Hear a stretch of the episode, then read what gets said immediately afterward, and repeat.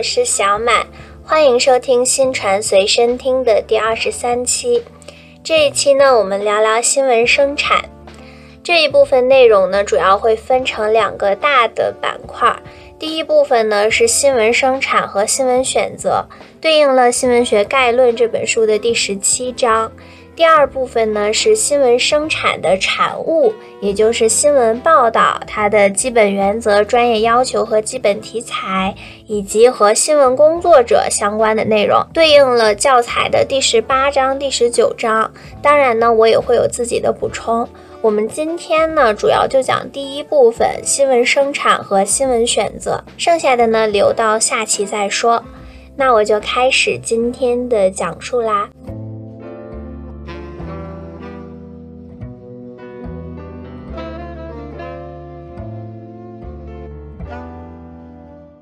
新闻生产是指新近变动的事实经过选择加工形成新闻作品的过程。这其中就包含了两个环节，第一个呢就是新闻的选择，我们在之后也会提到；另一部分呢就是新闻的加工。这种加工呢，不仅指的是事实要经过采访、写作、编辑，最后经过报道成为新闻作品这样一个生产流程，它指的也是新闻是生产者有意识的加工的产物。新闻生产者建构了新闻事件，进而建构了事实。也就是通过新闻生产，他们进行议程设置、构建拟态环境的一个过程。当然，从这段话中，你也可以听出，新闻生产它是具有两个层次的。比较浅层的层次呢，就是具体的生产机制；而更深层的呢，就是新闻生产者他如何利用新闻事实来对现实进行建构、进行议程设置的过程。这套具体的流程呢，我们在新闻实务中呢，通常把它叫做采写编评。新闻采访是指新闻工作者出于新闻报道的目的，通过访问、观察等方法来收集资料、认识事物、发掘报道素材的活动。在这个新闻采访的概念中呢，要注意三个要素。第一个就是采访的主体是新闻工作者。第二个呢是采访的目的是为了向大众传播，因此呢，采访选题应当是大众关心的问题，采访的材料应当要通俗易懂。第三个要素呢是新闻采访，它包括了三项主要内容，包括收集资料、认识事物、发掘报道素材。新闻采访是新闻工作的重要组成部分，也是新闻生产中的一个重要组成，它是新闻写作的基础前提和保证。因此，从一定意义上来说，新闻采访是整个新闻工作的灵魂。那新闻采访呢？从形式上可以分成一对一的个别访问、开座谈会、现场观察、参加会议、深入扎实的采访，比如说体验蹲点儿，然后呢查阅资料、阅读文献、发表一些问卷、进行电话或者网络采访等等方式。那新闻采访方式从内容上分呢，也可以分为常驻采访、突击采访、交叉采访、巡回采访、异地采访以及隐性采访等等。这里呢，我们就主要说一下隐性采访这种听起来比较特殊的方式。隐性采访，所谓隐性，它就是和显性采访中的显性是相对的嘛。显性采访就是记者主动向被采访者表明身份以及自己的采访意图之后再进行采访，是最常用的采访方式。你去在街头采访路人的时候，你会先说：“你好，我是某某某电视台，我们想就什么什么事件来采访一下，询问一下你的观点。”这就是很常见的显性采访。而隐性采访呢，和它相对，隐性采访又称暗访。就是记者出于某种特定的原因，不公开声明自己的身份，或者呢，在采访对象不知情的情况下，通过偷拍、偷录等记录方式进行隐蔽的信息搜索的一种特殊的采访活动。这种方式呢比较隐蔽，因此它可以收集到常规采访无法获取的信息，也最能还原事实本身，具有很强的真实性。因此，这种报道发出之后，往往是具有轰动性和震撼力的。比方说，之前有南方都市报的记者，他卧底高考替考，他好像都已经走到考场里面了，因此这件事情就非常的真实的去揭示了整个高考替考的产业链，在当时呢也引起了轰动。这种隐性采访要注意一些边界，因为它是用偷拍、偷录、不公开自己的身份的方式去进行采访嘛，所以呢，它的边界是要以遵守相关的法律法规为前提，并且呢，在采访过程中要注意自己的角色身份。你虽然不能说自己是记者，但是呢，也不能去冒充有特殊权利的人员或者是犯罪人员。并且呢，在采访过程中要尊重事实，不能为了寻求一些爆炸性的新闻，成为一个引导者和干预者。同时呢，要肩负起社会责任和职业道德等等。隐性采访它的适用范围呢，主要是在对社会的黑暗势力、不良现象进行批评揭露、进行舆论监督的时候，以及是用于检验考核，比如说社会上的先进人物、先进事迹，以及一些社会机构的服务是否真实，要考察这些事件的时候，才去采用隐性采访。在普通的采访中是没有必要使用这种方法的。之所以要对隐性采访有这样的限制，是因为隐性采访如果做的不恰当，就会带来很多危害。首先呢，是它会助长记者的惰性思维，不利于他们养成良好的工作习惯。第二个呢，就是会加剧行业的低俗之风。因为隐性采访一般都是一些揭露性的负面报道，有些报道呢还涉及到他人的隐私权，带有一定的窥私的色彩。媒介的隐性采访呢，是把社会罪恶原生态的呈现在观众面前，它迎合了人们的这种偷窥的欲望，并且有可能会滋长人们去偷窥他人的心理期待，久而久之呢，可能会培养出扭曲失德无德的媒体。从而呢助长这种新闻的三俗化的趋势。第三个呢就是隐私权的问题，因为隐性采访通常会采取偷拍偷录的方式嘛，它很容易去侵犯公民的隐私权。虽然说这种隐性采访有的时候是很有必要的，你去卧底一些黑暗势力是为了维护公民的利益。你为了去满足观众的知情权，一定是会牺牲掉另一部分人的隐私权作为代价的。所以这就要求记者还是要把握好采访的度的问题。即使你去采访黑社会老大，你也要记得在隐性采访中，还是要给他的脸打上马赛克，对他的声音进行变声处理等等。那这是一种特殊的新闻采访方式。那在进行具体的新闻采访之前呢，我们首先要去确定好新闻的选题，发现新闻线索，然后呢，才能根据线索和定好的选题出去进行采访。那什么叫做新闻线索呢？新闻线索又称为采访线索、报道线索。它是新闻事实发生的苗头或信号，是会为新闻采访报道提供一些有待证实、拓展和深化的信息。它是新闻记者采访的方向，是采访活动的出发点。需要注意的是，新闻线索它不等于完整的新闻事实，它只是记者去发掘题材的一种凭据，不可以直接拿来当成现成的新闻报道。因为它比较简略，要素不全，没有展现事物的全貌和全部过程，有的时候甚至是错误的。它只能是引发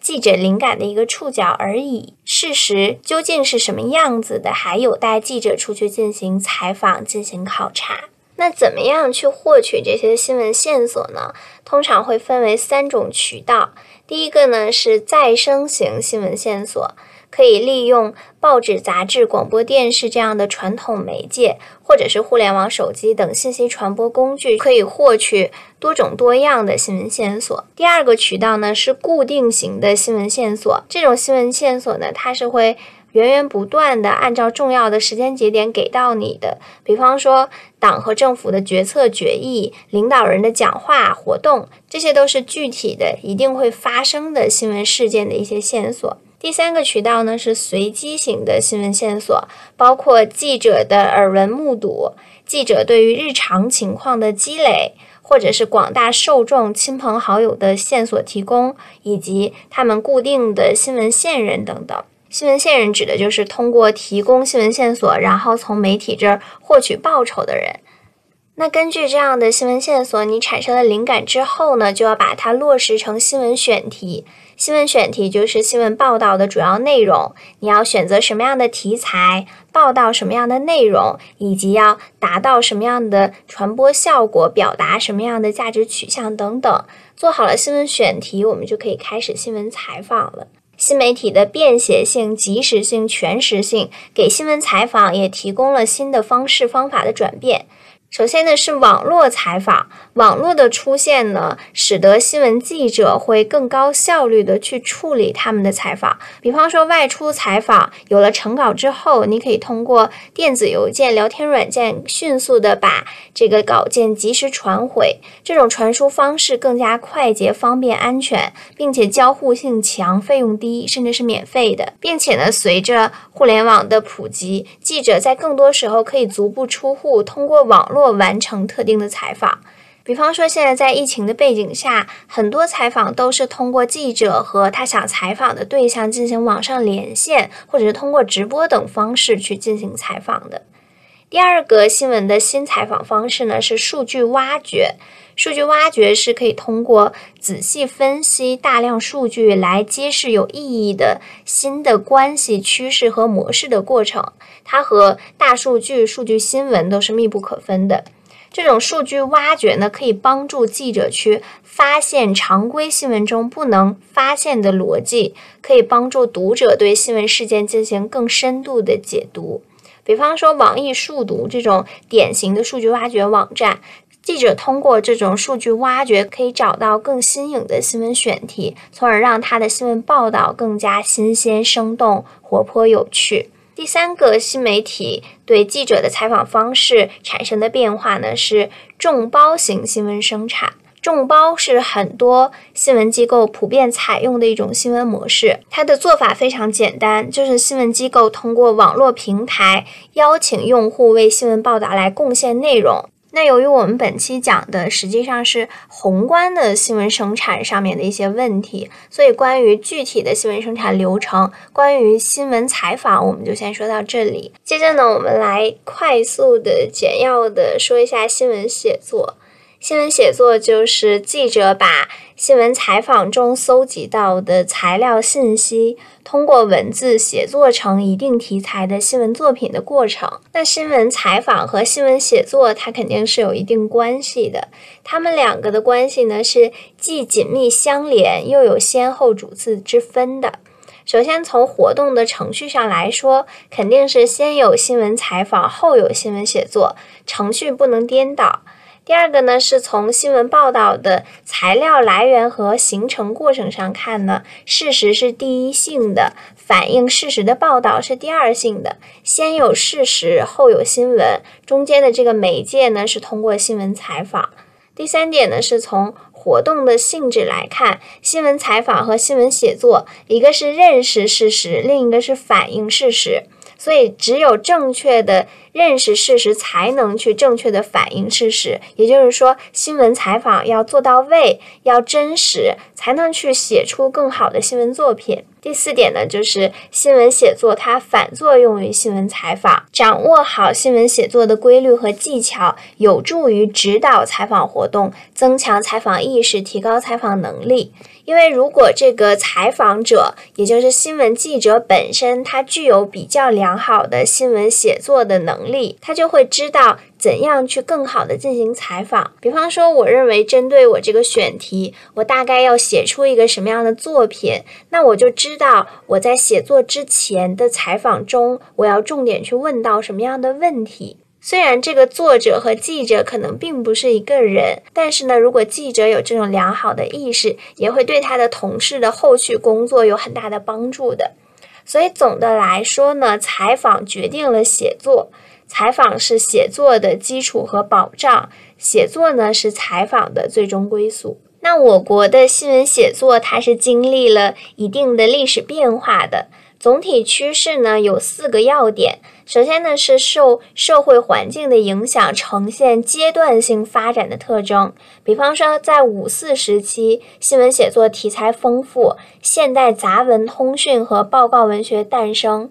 在十年内战时期呢，主要使用的就是大量的电讯稿。在抗日战争时期呢，有解放日报改版，通讯和报告文学兴盛。在建国初期呢，我们有人民日报的改版。在改革开放时期之后呢，整个新闻写作的文体都进行了创新，观念也进行了变革，新闻题材更加多样化。第二个总体趋势呢，是新闻写作逐渐呈现多样化、立体化的格局。随着网络时代媒介融合，媒体的格局也在发生变化，受众的价值评判标准更加多元，因此这就导致非虚构写作、数据新闻报道等多种新闻写作方式在诞生。第三个总体趋势呢，是媒介技术也会影响到新闻写作。媒介变迁，它会引起报道方式的变迁。比方说倒金字塔结构，就是由于当时纸质媒体，然后一个报道的篇幅有限，所以它要把最重点的东西放在最前面，方便受众快速阅读。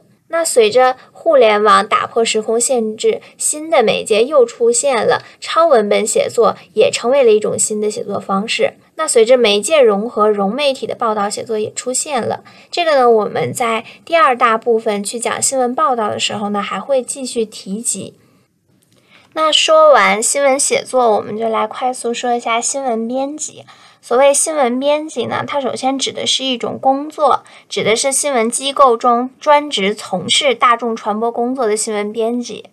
那新闻编辑工作，也就是新闻编辑他要所做的内容呢，就是在新闻媒介生产过程中进行的一系列工作，主要包括了新闻信息的载体设计。新闻报道的策划组织、新闻作品的修正把关，以及新闻信息的整合展示，甚至包括新闻互动和公众交流之间的组织引导等等，这都是编辑的部分。大家不要觉得编辑就是给别人写的作品稍微改改错别字呀，或者是段落之间编排一下。它实际上包括了最前期的策划、组织以及后期的互动交流，都在编辑的工作范围内。这里呢，我们来主要提一下编辑部的组织形式，它有采编合一和采编分离两种形式。所谓采编合一，就是采访的人和编辑的人往往是同一个人。也就是专业部门的人员在家是编辑，出外还是记者，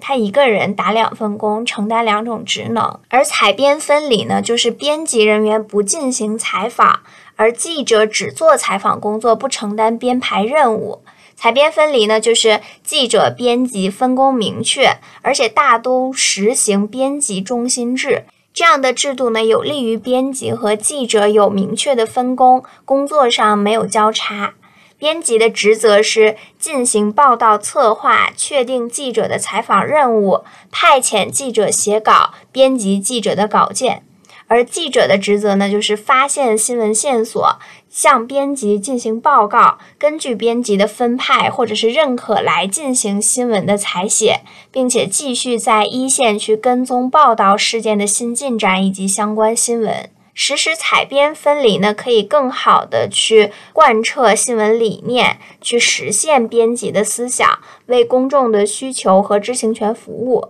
在这种模式下，人员可以更加专注于自身工作，有利于实现精细化工作、流水线作业，提升工作的效率。所以，中央厨房就是采编分离的典型模式。我们稍后会更细的去讲一讲中央厨房。那采编分离其实也有一些问题，比方说它这种分散作业提高了对管理的要求，也增加了管理的成本以及人力资源投入。原来是一个人当两个人用，既是编辑又是记者，但是现在自己要做自己的事情，实际上就提高了人力资源的成本。那随着技术的发展呢，人工智能也在颠覆着新闻编辑的工作。可以说，人工智能影响了新闻业的各个环节，从新闻自动化到机器人写作，以及大数据智能推荐、新闻聊天机器人等等。比如说腾讯网的 DreamWriter 自动化写作机器人，新华社的快笔小新，它基于大数据处理加工来自动形成新闻稿件。以及今日头条这样的新闻聚合平台，它会用算法进行内容分发和推送，这都说明了人工智能使得新闻传播产生了传统的新闻媒体没有办法达到的效果。但是呢，不得不说，我们的新闻业务不可能完全都交给人工智能，因为在机器算法的背后，依然是人的价值观在起决定性的作用。它现在呢，也只能应用在一些特定的新闻类型上，比方说对灾难的报道。比方说，对体育赛事、对成绩的这样一个呈现，就是以更多数据为主的这样的新闻内容中，才可以去使用人工智能。因为机器人对信息的理解是很浅层次的，它只是根据设定好的内容再去写作，它对信息本身是没有自己的理解的。所以你要求它去写一篇深度报道，现在是不太可能出现的。那关于人工智能或者说技术发展下新闻编辑的创新呢？给大家推荐这样一篇论文，叫做《大数据时代背景下新闻编辑的创新与优化探究》。我也会把它打在 show notes 里，感兴趣的朋友呢可以自己去了解一下。说完采写编，我们再来说一下新闻评论。新闻评论和新闻报道，它共同构成了新闻媒介的两大文体。这里我们来说的是新闻评论。那在第二大部分呢，我们就以新闻报道为主。新闻评论呢，指的就是当代各种新闻媒介普遍运用、面向广大受众的一种政论型新闻题材，是社会各界对新近发生的新闻事件所发表的言论的总称。新闻评论呢，主要具备新闻性、政论性、公共性三大特点。新闻性就是有强烈的时效性，评论对象的特定性以及直接的针对性。政论性呢，表现在从思想、政治等深层次的角度，以说理的手段来阐述对事物的看法。公众性呢，就是面向广大受众。比方针对唐山打人这个事件呢，它一定是有具体的指向的对象，并且呢，有强烈的立场态度。并且呢，这件事情是面对广大公众的，不是仅仅去谴责评论对象本身的，它一定有更深层次的意义。那这以上呢，就是具体的新闻生产的一个大致流程，但是呢，不是我们今天的重点。我们接下来要讲的这部分呢，才是和教材上的内容对应的，这只是一个前情提要而已。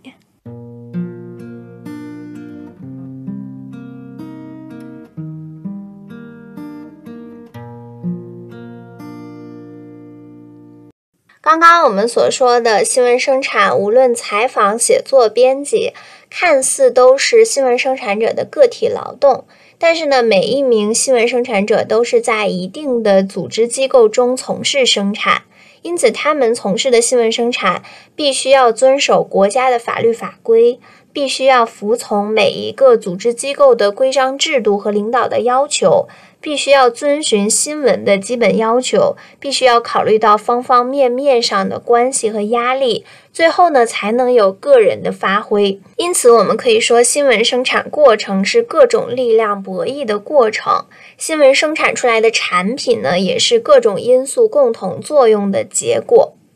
所以，决定新闻生产的主要因素，或者说新闻生产中要权衡的主要因素呢，就包括六个方面，也就是六个基本要素。首先呢，是新闻选择的基本标准，比如说新闻价值，这具有普适性，任何新闻媒体都要遵守。我们一会儿就会讲到它。第二个呢是新闻法规，各国制定的新闻法规、新闻政策都是由各国的政治制度、经济制度、文化传统和社会结构所决定的，也就是国情会影响一个新闻的生产。第三个因素呢是形式。这个形式包括了国际形势、全球形势、地方形势，这就要求新闻生产必须要审时度势，把握时局，预测趋势，要考虑到新闻报道的社会效果。这三点呢，主要构成的是新闻的语境，也就是新闻的一个大背景。接下来我们要说的这三个决定新闻生产的主要因素呢，可以把它们概括为新闻场域。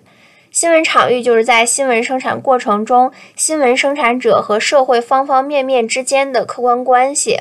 这里的三个要素呢，主要是决策者、市场以及媒体的定位。决策者呢，既包括了最高的中央决定、主管部门的决定、媒体主持人的决定，也包括新闻从业者直接领导的决定。这是你一个新闻生产过程中你要考虑到各方各面的问题。第二个因素，或者说整个新闻生产中的第五个因素，就是市场，也就是广告客户的要求和受众或者说用户之间的需求有怎样的一个平衡。第六个因素，或者说新闻场域中的第三个要点，就是媒体的定位。媒体的性质是独立的还是非独立的？商业的还是非商业的？媒体的诉求是商业利益为先还是社会效益为先？以及媒体的类别是专业性的还是综合性的？是全国性的还是地方性的？媒体不同的定位也决定了要选择什么样的新闻，要生产什么样的新闻。因此呢，我们就新闻场域里的这三个要素，也就是决策者、市场和媒介定位，我们呢再来进行一定的探讨。这三个要素呢，又可以互相交织，组成三对关系。首先呢，是政府、社会和媒体之间的关系。在这三者关系中呢，新闻生产者每天都会遇到政府或者是国家的一元意志和社会的多元诉求之间的矛盾平衡的问题。我们知道，依照党性原则，我们要服从党的领导，宣传党的方针政策。这是中国的所有传媒，尤其是传统媒体或者我们说主流媒体，它的基本职责所在。但是在改革开放之后呢，中国社会的多元利益格局形成，党和政府出台的各种政策、各种举措，必定会引发社会利益格局的调整。有在这种政策调整中受益的人群，就一定会有自己的权益受到侵害的人群。所以呢，政府只能从利弊得失的大局出发来制定政策，尽可能的趋利避害。但是呢，那些利益受损的人群呢，也一定会感到不公平，他们会公开的表达自己的意见，来维护或者寻求他们的利益。比方说，对于生育政策的调整，一定会有人觉得正好我在生三胎，也一定会有人觉得我一胎都不想生，为什么要宣传？所以这种矛盾是不可避免的，这也是我们在新闻生产中一定要考虑的关系。你是站在哪边，为谁说话，要怎样说话的？第二对关系呢，是资本、公众和媒体，也就是传媒之间的关系。除了少数非盈利性的媒体之外呢？全世界绝大多数的媒体都是要自负盈亏的。之前也讲过，我们媒体的双重性嘛，我国也是要自负盈亏，自己来获取经济效益的。因此呢，这种传媒的公共性和传媒的商业性如何进行平衡，就是一个问题。我们之前说过，中国解决的方式呢，就是要坚持社会效益第一，经济效益第二。但是呢，怎样去进行平衡，这具体操作起来也是有一定的难度。第三对关系呢，就是政府、传媒和记者、编辑之间的关系。因为记者、编辑他是个体，他是新闻生产的第一线操作者，他有自己的意志、理想、追求、专业理念和个人利益。但是呢，每一个记者、编辑都在组织的架构中，不能完全按照自己的意志来决定内容取舍。在中国的新闻体制下，政府管媒体，媒体管着记者、编辑，因此政府、媒体、记者、编辑都有自己的目标、意志和利益，就一定会形成三方的博弈。记者、编辑要承受来自政府部门的压力、来自编辑部的压力和非组织的社会关系的压力。如何处理好这些压力，也是每一个新闻工作者需要去考虑到的问题。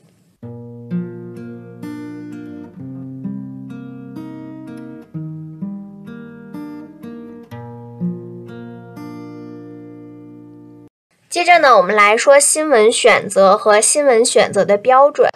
按照具体的新闻生产流程来说呢，这个应该属于在新闻采访之前要做的事情，也就是你要先选好了你要去报道，想要去报道什么类型的新闻，你才能去进行采写编评这样具体的新闻生产流程。所以，新闻选择就是对现实生活中发生的事实加以鉴别，选出新闻媒介值得传播的事实。它是社会控制的结果，也就是刚刚我们所说的要综合考虑到的所有问题之后产生的，也是新闻工作中具有决定性的一环。一般来说呢，影响新闻选择有四项主要标准。首先呢，它要符合新闻的定义；其次呢，它要具有新闻价值。第三个呢，是它要体现宣传价值；最后呢，是它一定要符合我国的法律法规的。新闻的定义呢，就是新闻是新近发生的事实的报道。我们这里参考的是报道说嘛。那根据这个新闻定义呢，我们选择的事实就是要真实、要新鲜。所以呢，根据真实、新鲜的要求，我们就要淘汰掉一些事实，比如说虚假的事实。陈旧的事实、人们司空见惯的事实以及空话连篇的事实，新闻选择通过新闻定义这个标准呢，去掉假大空的事实，留下真实新鲜的事实。第二个呢，是通过这件事情是否具有新闻价值来去决定要不要进行采写编评。首先呢，我们先来说新闻价值的概念的背景。新闻价值这个概念最早形成在十九世纪三十年代的美国大众化报刊时期，因为当时是欧美资本主义国家报刊的转型期。这个时期呢，是从政党报纸转为大众化报纸或者说商业报纸的时期。所谓政党报纸，就是政府喉舌，以宣传他们党派的政策方针为主。那转到大众化报纸呢，就是面向社会公众去讲述他们所感兴趣的事实，保持客观中立的态度。那这个转型的时代背景呢，是资产阶级生产关系的普遍确立，以及他们政体的成熟。因为随着资本主义生产关系的确立呢，报纸的功能就发生了变化。它不再为政党服务，因为革命已经彻底完成了，政体已经确立起来了。报纸的功能呢，就从为了政党服务、为了战争、为了革命服务，转向把新闻作为一个商品进行出售的过程。那当报业成为一种产业，它具有商品化这样的概念呢？新闻成为产品了，那受众变成了消费者，他就具有这种是否购买新闻这种产品的决定权。他必须要把新闻这种产品推销出去，因此他就要制作出来很多符合新闻价值的这样的产品，受众才能去接受。这也就是新闻价值产生的一个背景。那在我国最早研究新闻价值的是徐宝煌先生，他在一九一八年发表的《新闻学大意》中专列出来了新闻的价值这一章。我们现在所说的新闻价值呢，通常是由五要素组成的，也就是实心性、重要性、显著性、接近性和趣味性。所谓实心性呢，就是时间上是新近发生的。内容上是人们所未知的新鲜事儿，重要性呢是指这个新闻事实很重要，它具有大多数人所关心的社会意义。显著性呢就是新闻事实它所涉及到的人物、地点等种种因素是为众人所瞩目的，比方说著名的人物发生的事情。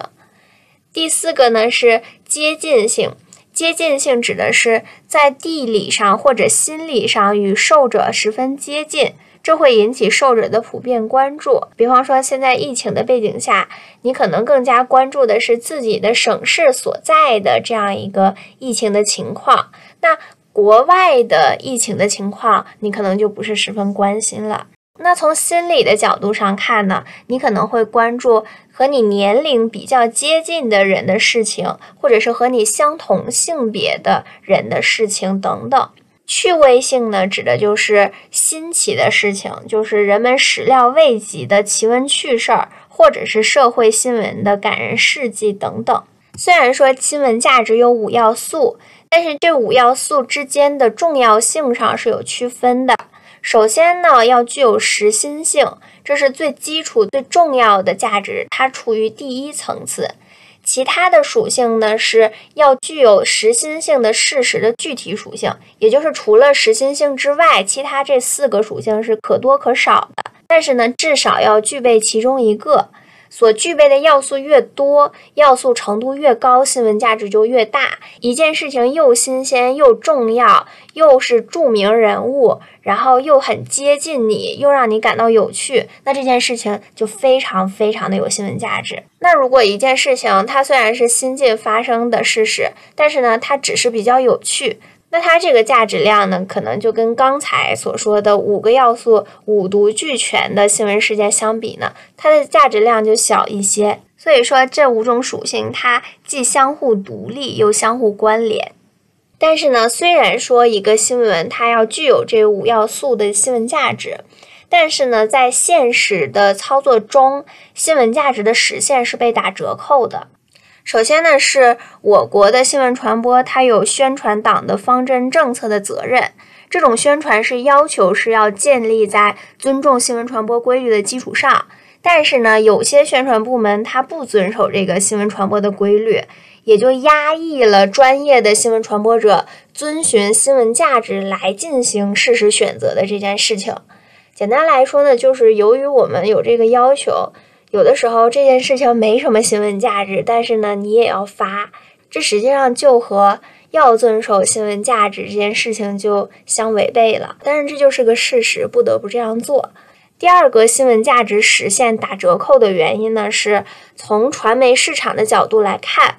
报道一个复杂的事实，不如去报道一个善恶分明的简单事实。所以，很多有新闻价值的事实会被传媒或者具体的记者、编辑所忽略，就是因为媒体它有商业性的特点，它会去选择一些比较容易引起二元对立，或者是一个事情非常简单，就是让你看见这个事情就非常感动或者非常痛恨的这样一个简单的事情去进行报道。那一个人物关系错综复杂，对社会有着深远意义，但是需要花更大的人力物力去进行深度报道挖掘，可能几个月才能成一篇文章的这样一个比较好的有新闻价值的素材呢，可能就会被一些媒体因为经济效益的原因所忽略掉。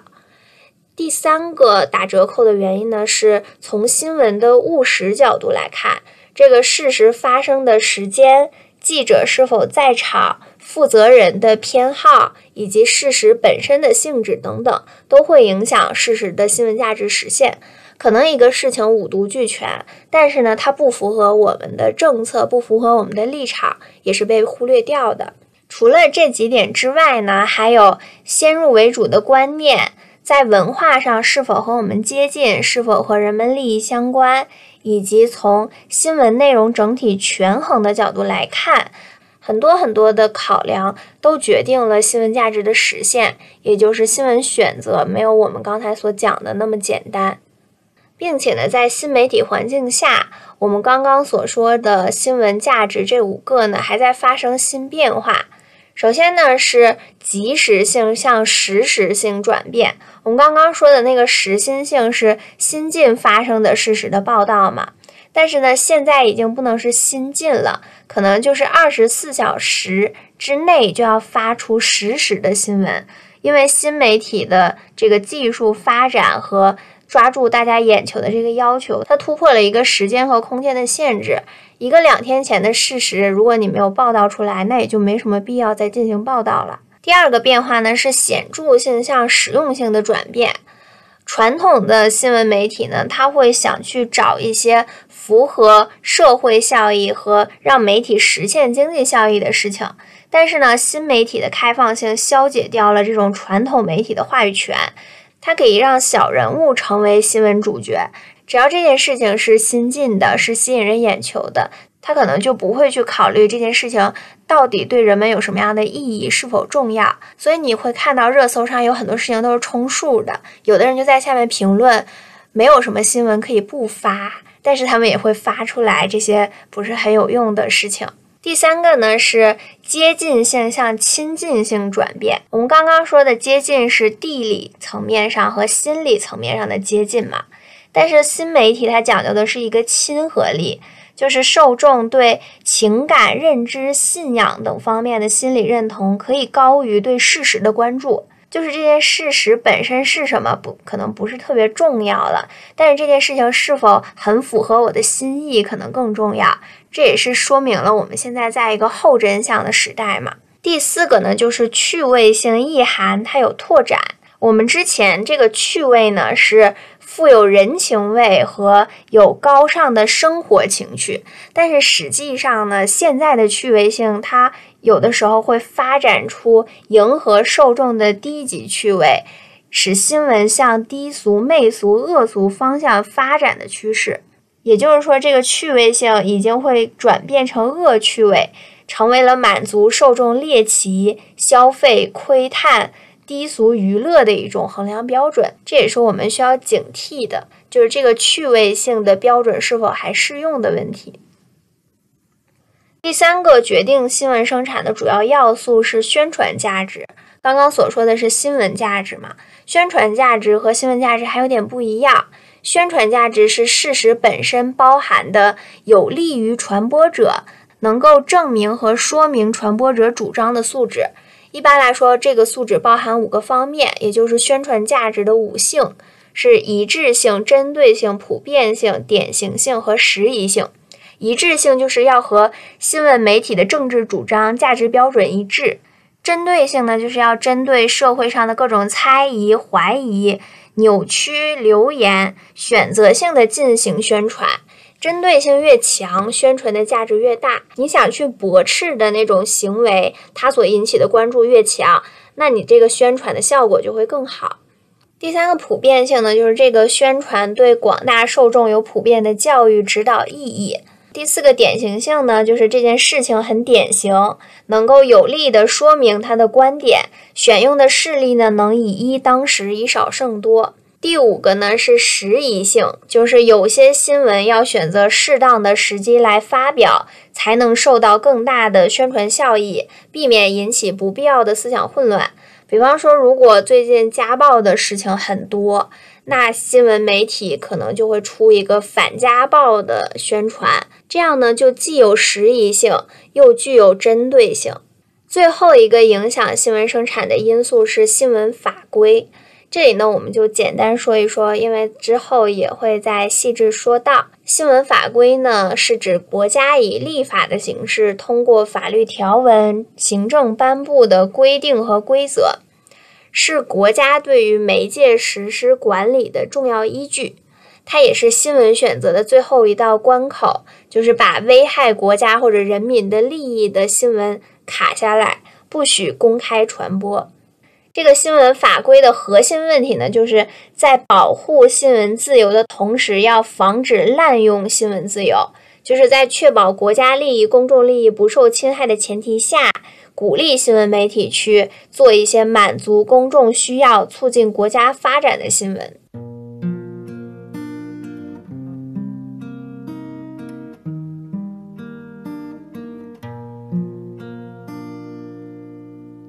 接着呢，我们来说一下中央厨房。中央厨房呢，就是记者把采集的素材纳入到全媒体数据库，进行二次加工和编辑，使之成为新闻的半成品。然后呢，再由各新闻平台根据传播的特性进行再次深加工。最后的终端产品呢，是通过不同的渠道多次发送的这样一种内容生产机制和数字化的传播模式。它就实现了重大报道的一次策划、一次采集、多种生成、多元传播和全天滚动。最突出的案例就是《人民日报》把这种模式引进了新闻传播领域。那为什么要叫中央厨房呢？它也是一个比较形象的说法。根据刚才的概念，你也可以理解到，那记者他就像一个猎人，他把他采集打猎好的这个素材拿回来，放进冰箱里，也就是放在全媒体数据库里。那别人呢，再对这个猎物进行二次加工和编辑，比如说把它去皮、去毛、切成块儿、冻上等等，把它变成一个新闻的半成品。然后呢，再由各平台根据传播特性进行再次深加工，就是每一个平台或者每一个厨子取这个猎物中的一块儿或者是几块儿，对它进行煎炒烹炸。最后形成的这样各种各样的产品呢，有的呢被真空包装，重新放在冰箱里，等到合适的时候再拿出来吃。那有的呢就是通过不同渠道发送出去了，它可能会到你的手机里，也就是你身边的商店里。由你进行一个挑选和使用，最后对你这个品尝的感想还做出一定的反馈和评价，这样一个传播模式。所以呢，我们就把它叫做中央厨房。那中央厨房运行的机制有几个特点。首先呢，它是适应融媒体生产的色彩编发，是网络再造的色彩编发流程。它就是一种数字化的传播模式，借助的就是先进的传播手段。第二个特点呢，就是它改革采编部门设置，强化各媒体总编室职能。因为中央厨房它是由两大部分组成，是新闻采集部门和新闻编辑部门共用一个新闻智慧中心，对各部门工作进行协调，实现协同办公。所以它是具有集约化采集这样的特点，所以它就对部门进行了一个打乱重组。第三个特点呢，是强化绩效考核。创新激励约束的机制，所以呢，综上这个系统它具有集约化采集、及时化发布和多点化传播的特点。核心内容呢，还是新旧融合和集成管理。它虽然有很多优点，比如说它可以降低成本、多元呈现、实时发布、智能定制，但是呢，它也会有同质化明显、利用率低、技术培训不过关的缺点。那这个原因可能就是猎人只能打到同一类，或者只打到一块肉，然后厨子的技术又不太好，又剩下很多边角余料的原因。说到这儿，我都饿了。最后呢，我们就再来说一下新媒体环境下的新闻生产，我们就结束今天的节目。先给大家推荐一篇论文，就是张志安的《新闻生产的变革：从组织化向社会化》。这篇论文呢，讲的就是在新媒体环境下，新闻生产怎样发生变化的。通过这篇文章呢，我们可以具体的把新媒体环境下的新闻生产变化归结于几点。首先呢，是消息来源上发生的变化，它从线人爆料、人工采集转向数据处理和智能合成。过去媒体所需要的数据主要靠人来提供。我们刚刚也说，新闻线索有很多种嘛。过去是主要靠人工来采集的，而在物联网时代，传感器泛化，这为基于传感器进行信息采集、大数据处理技术为支撑的传感器新闻的普及带来了可能。第二个呢，是报道机制的变化。从记者主导单次刊发转向公众参与、人机合作、机器人写作，这个刚刚也说过了。公民新闻已经成了一种新的趋势。那第三点呢，就是行业互动的角度看，从过去的独立调查、业内沟通。转向支援协作、公开动员、跨行业合作的态势，实现了从竞争到合作这样的一个行业的生态。它会把公众和媒体，把各个行业更好的连接到一起。那以上就是本期节目的全部内容了。下一期中呢，我们会讲述新闻生产流程下的产物，也就是新闻报道有关的内容。感谢你的收听，我们下期再见。拜拜。